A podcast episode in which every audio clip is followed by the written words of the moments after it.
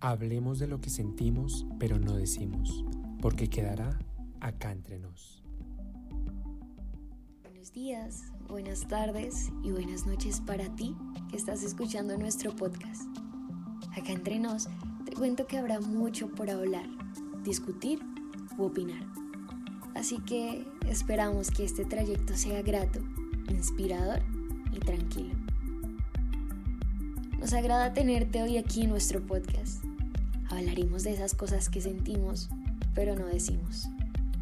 Conduce Juliana Benjumea, Valentina Bulla, Santiago Vázquez y Valentina García Casas.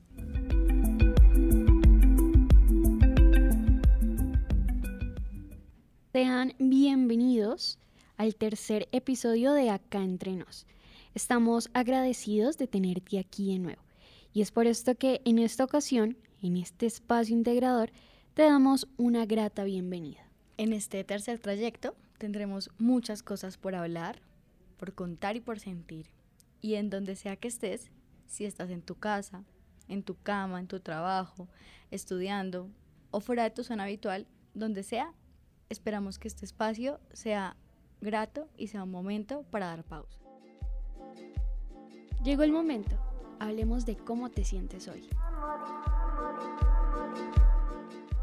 Bueno, ¿cómo se sienten hoy? Yo quisiera saber, Santi, ¿cómo te sientes hoy? muy buenas tardes, pues yo me siento bien, mm, tampoco me siento mal, me siento así como neutro. es como un modo así como, mm, así como... Automático. Sí, pero no bien, o sea, es más, es más como por el lado bueno me siento tranquilo. Mm, esta mañana me levanté con ganas, como bueno, vamos a hacer los trabajos, todo lo que tenía que hacer hoy. Entonces, pues nada, bien, chévere, ahí vamos. ¿Y cómo te sientes tú, Vale Bulla? A ver, cuéntame. Bien, también estoy un poquito neutra. No, no, no estoy bien ni mal, estoy bien. bueno, sí, estoy bien, estoy bien, estoy normal. Y también me desperté hoy como tenía un poquito de sueño y todavía está haciendo sueño, está haciendo mucho frío, pero, pero pues eso no impide estar aquí hoy. ¿Y tú cómo te sientes, Vale García?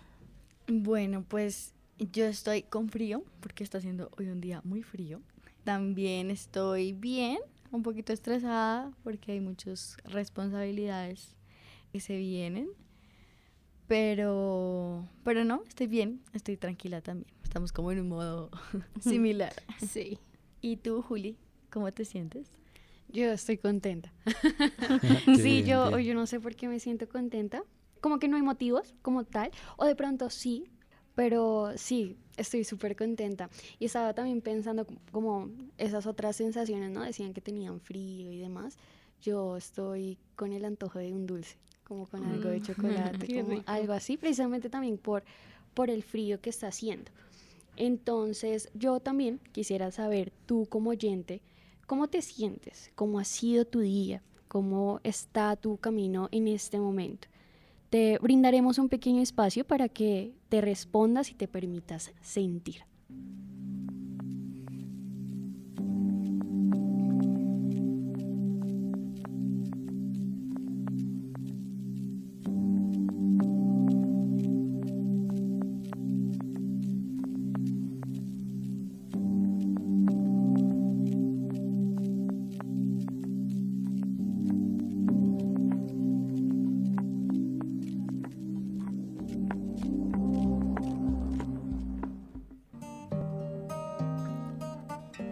Nos te contamos que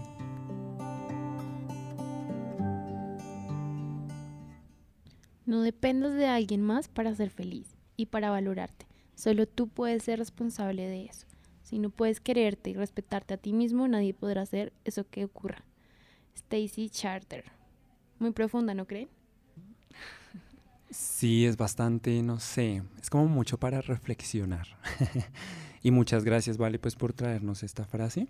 Esta frase me acuerda mucho algo que hablamos en el capítulo anterior y era algo que mencioné y se relaciona mucho con que de que nadie es héroe ni heroína de, de otro, ¿sí?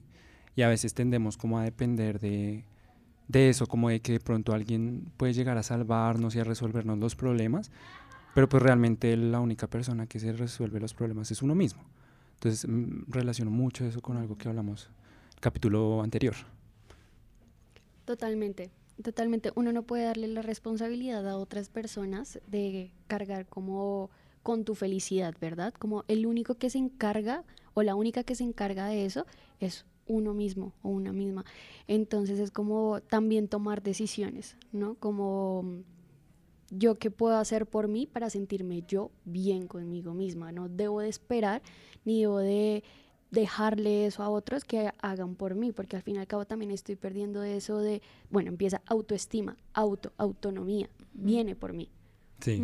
exactamente. Sí. estoy de acuerdo, Juli, como que es este, eh, yo me tengo que hacer cargo, o sea, igual es muy difícil porque pues como que seres humanos tenemos a, no quiero más responsabilidades, ya tenemos un montón con todas las demás, entonces aparte tengo que hacerme cargo de mis sentimientos, es como, no, y es un trabajo como, lo, como siempre decimos en los capítulos, pues procesos de todos los días, entonces sí me, me parece muy profunda y como a tener en cuenta. Digamos que mm, es como aprender a ponernos a nosotros, lo que mencionábamos en el capítulo de la Tusa, a ponernos a nosotros en primer lugar y pues de alguna manera, si tú no te amas a ti misma, no puedes amar a otra persona. Entonces tienes que empezar por ahí. Entonces como el paso a paso para poder querer a alguien más. Sí, totalmente. Bueno, y ya como tema principal de este, de este capítulo, que es el autoestima, pues antes de profundizar pues me gustaría como en términos generales hablar pues de qué trata y qué es el autoestima, así como para entrar en contexto. La autoestima es como, como esa percepción, em, esa valoración y esa apreciación que un individuo tiene respecto a sí mismo o las actividades que realiza, ¿sí? Y pues esto puede, no sé, enfocarse en la totalidad de su persona, en sus labores o en la apariencia corporal, bueno, entre otras cosas.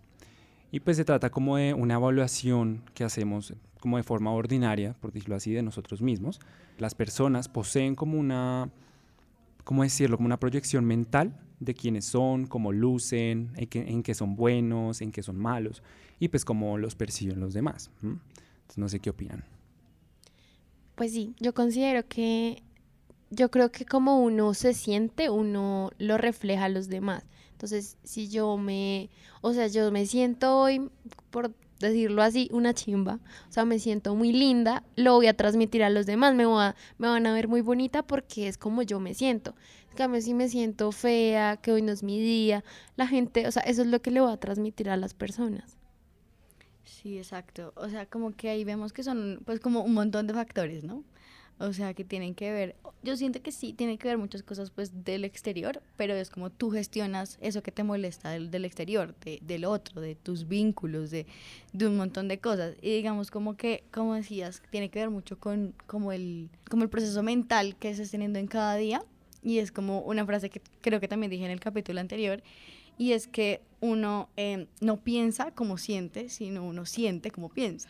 ¿sí? Entonces si yo me levanto hoy como estoy súper triste, va a ser un día terrible, no sirvo para nada, pues claro, todo, o sea, estás con esa mentalidad, como con ese chip, te vas a sentir así. o sea, como que no, pero si es como, ok, me siento un poco triste, pero voy a cambiar la narrativa, voy a irme a un discurso diferente. Voy a decir, bueno, me levanté como bajoneado, pero no importa, maquillémonos, eh, peinémonos, listo, y me repito al espejo, hoy se va a poder pues seguramente también vas cambiando y tu misma postura va a decir hoy, hoy va a ser diferente. Y no solo eso, sino que también ahí se empiezan a generar otras cosas, ¿no? Como la seguridad, la confianza en sí misma o en sí mismo. Como no solo como en la apariencia física, sino también en las habilidades que tú tienes como ser humano y que vas desarrollando día tras día con el transcurso de las cosas que vas haciendo, ¿verdad? Entonces es como que empiezas a confiar más en eso que estás desarrollando contigo mismo. Y además sabemos que todos hemos tenido momentos de, autoestima difíciles, unos altos, otros bajos, como que siempre está variando. Como decíamos también en, en, otro capítulo, como que sanar no, no siempre es lineal, entonces siempre va a haber altibajos. Pero quisiera preguntarles qué cosas han causado que tengan de pronto un bajo autoestima? Uf, bueno, ya que lo preguntas, lo primero que se me viene a la cabeza es la familia. O sea, mm, no lo digo como porque hay, porque la familia sea lo peor, no, no, no. De hecho, eso que dices, eh, básicamente me acuerda a una vez que escuché decir como vivir en la casa, mm, dicen que es eh, sin, sin costo, pero realmente cuesta la salud mental, cuesta tu estabilidad emocional. De hecho, el próximo capítulo tocaremos ese tema. Exacto. Sí, no, y, y sí, o sea, como que no sé, yo, o sea, es un proceso muy difícil, lo que tú dices es muy cierto, Juli, y a veces no nos damos cuenta y las personas, eh, o bueno, nuestros familiares son las personas que más lo lastiman. Tal vez de pronto ellos no tengan la intención, pero eso sucede y más porque nosotros pues vivimos con ellos todos los días. También depende, de, no sé, del tipo de personas con las que tú vives. Lo primero que se me viene es la familia, literal, porque con mi familia siempre hemos tenido un proceso muy difícil, mm, más que todo con mi papá, pues así lo confieso, con mi papá porque mi papá fue criado mm, de una forma muy dura. Entonces, claro, él vino como, o sea, como que trajo esas costumbres de cómo lo criaba mi abuelo y pues me las puso a mí también, las formas. Pues mi papá ha cambiado mucho, pero pues, uy, siempre ha sido difícil, porque él ha sido muy duro conmigo. Pero pues nada, o sea, obviamente no es como echar culpas ni nada, pero pues sí, siempre eso tiene, y hay que aceptarlo, eso siempre tiene eh, o afecta la autoestima, la autoestima de, de, uno. Sí, totalmente. La verdad, yo también estoy de acuerdo. A mí también me pasa mucho con el tema de la familia. Pues yo diría como que para mí, o sea, la gente que me rodea ha sido como fundamental para un buen autoestima o mala autoestima o que esté alta o bajita. Pero como que si tuviera que decir algo, es literalmente como los vínculos que he tenido, como vínculos amorosos, o sea, por eh, tusas y todo eso es lo que más me ha afectado. Como que durante toda mi vida la familia tenía mucho que ver y los comentarios y uno mismo compararse con otras, pues en mi caso con otras mujeres y con los estereotipos y así, pero sobre todo los vínculos, como los vínculos que yo tengo y que, y que he tenido, sí me afectan mucho porque hago todo lo que no tendría que hacer y es depender de esa opinión, ¿no? Y de esa aprobación. Entonces sí, es lo que más me ha pesado. O sea, las relaciones como interpersonales es como lo que más te afecta. Totalmente, ajá. Y como digamos en mi caso, pues que soy mujer, como la aprobación masculina me puede mucho muchas veces. Mm, sí, sucede. Sí, es verdad. A mí, yo creo que lo que más me afectó en algún momento, más pequeña, fue cuando me empecé a meter en este mundo de las redes sociales. Yo creo que el estarse comparando con otras personas que se ven perfectas en las redes sociales y que uno piensa o la misma sociedad te dice como es que eso es lo que está bien, eso es lo que está perfecto, pero no es como que te muestren la realidad de sus vidas, solo te muestran lo que quieren mostrar. Entonces uno se lleva como como que se guía mucho con las redes sociales. Entonces creo que el compararse o el querer tener lo que otras personas tienen, creo que ha sido como lo que desestabilizó mi autoestima. Claro, yo recojo todo lo que ustedes están diciendo totalmente. En mi caso, soy yo misma. En mi caso es mi propia, eh, mi propio subconsciente que me está juzgando constantemente.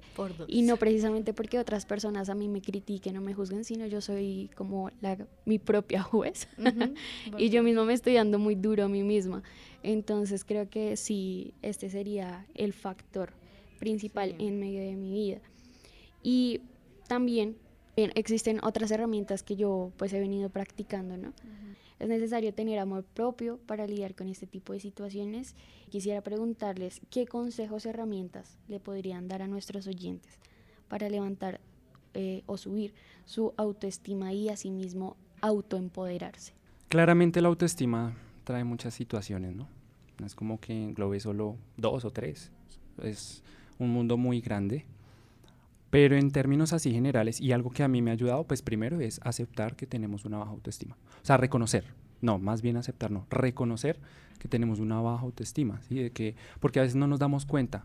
Y algo que me dice un amigo mm, es como, a veces eh, sobrevivimos y no vivimos, entonces no nos damos cuenta de que estamos mal. Hacemos como caso omiso, estamos en la vida, pero no nos damos cuenta que estamos vueltos nada por dentro.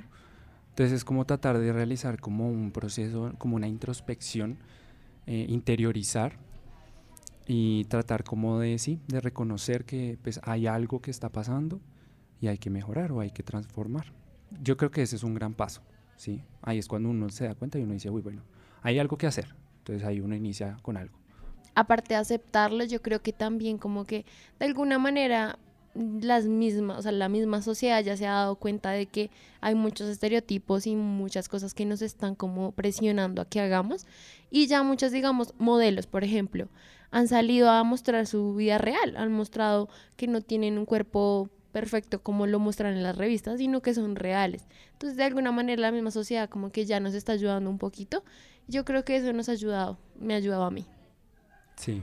Sí, un montón. Digamos que retomando un poquito lo que mencionó Juli hace un momento, que uno es su mayor juez, también me pasa, o sea, realmente puede que nadie me esté diciendo nada eh, afuera y al contrario, como que puede que hoy día me dijeron como, oye, qué chévere esto, qué creativa fuiste, qué linda te veías, lo que sea, pero yo a mi casa, ay, ¿será que sí era verdad? Ay, no sé qué, o busco el defecto, o sea, en el momento, entonces como que uno sí es como creérselas más, pero cuesta mucho creérselas, como que si hablamos de herramienta, yo creo que no sabría qué herramienta dar porque no, no la he encontrado. Creo que me cuesta muchísimo. O sea, como que encontrar herramientas para sanar otras cosas, pero la relación conmigo misma, porque la autoestima es esa relación con uno mismo, es muy difícil. Como que, sí, como que yo hablo de mis sentimientos fácilmente, pero como a mí misma, como voy a escribir sobre esto, o incluso frente al espejo, como que me cuesta. Entonces, pero bueno, hay que intentarlo. O sea, algo que sí me ha servido es también aceptarse a uno, es literal bueno, hoy no me fue tan bien, hoy la embarré en esto, listo, no importa, mañana lo hago mejor. Hoy me sentí fea, listo, pues no importa. O sea, como que también abrazar esos momentos que no son tan agradables, me parece que, que es un buen recorrido porque a veces como me tengo que sentir bien, me tengo que sentir bien. No, nos sentimos mal, pero bueno, como que como que abrazarse un poquito más, ¿sí? Como, ok, hoy nos sentimos bien, entonces démonos eh, como cariño. Pues como decía ahí, también abrazar esos momentos completamente también es como trayendo a colación el capítulo anterior cuando hablábamos de permitirse sentir, permitirse ser, es eso, sin importar si está bien, sin importar si está mal, simplemente es. En mi caso también no he encontrado ninguna herramienta que yo diga como esta sí es súper eficiente, pero sí sé que existen diferentes herramientas como las afirmaciones. Empezar a creérnosla, como hemos venido hablando en cada capítulo que, que hemos hecho. Y también algo que a mí me ha ayudado en, esta situación, como con el autoestima, el amor propio y demás, es volver todo eso que siento, volver todos esos pensamientos en poesía o en cuentos. A mí me gusta escribir bastante. Y todo esto que, que, pienso, que considero, que tengo o percibo ante mí, siempre lo convierto en arte, siempre lo convierto en algo para escribir. Es por eso que les traemos esta sección de escribir para sanar. Veces es difícil hablar, por eso te invitamos a escribir para sanar. En esta sección les traemos un escrito, sea un poema, un relato o un fragmento para que sea de inspiración y usar la herramienta de escribir para sanar. Por lo que hoy les compartiremos. Amarilla, aquella mujer que nació del todo, creada para co-crear un paso a la vez. Cuentan que desde antes de la fundación de lo que se tiene conocimiento de todo lo cósmico y lo carnal, se tenía la intención de fundar una mujer para que fuera parte de la luz del mundo, aquella que recordara la belleza de la vida y del sonreír. Fue entonces así que después de un tiempo nació Amarilla. Creció con raíces fuertes, aprendiendo y expandiéndose dentro de lo desconocido, forjando una identidad características que la diferenciaban de todos los organismos que ya habitaban en el plano. Al ver esto, brotaban miedos, angustias y ansiedad, sensaciones que hicieron que empezara a juzgarse, sensaciones que hicieron que perdiera la brújula. Esta era quien guiaba con un norte y no solo eso, sino que al estar buscando su brújula se perdió dentro de una oscuridad, situación que le cambiaría por completo la forma en la que tomaba la vida. Por mucho tiempo estuvo llorando, autosaboteándose y escuchando las voces internas, esas que le gritaban sus defectos, culpándola por haber tenido cualidades diferentes, voces que le permitieron sentirse insuficiente para todo lo que la rodeaba. Amarilla poco a poco fue olvidando quién era, de dónde venía y cuál era su propósito en el mundo. Consumida en el odio por sí misma y el pavor a morir, decidió manifestar y expresar lo que cargaba su todo, la escuchó atentamente, pues en vez de darle una nueva brújula para que la guiara nuevamente, le brindó la esencia de muchos otros sujetos. Café, naranja, rojo, agua marina, y le recordaron lo bonito que ella guardaba.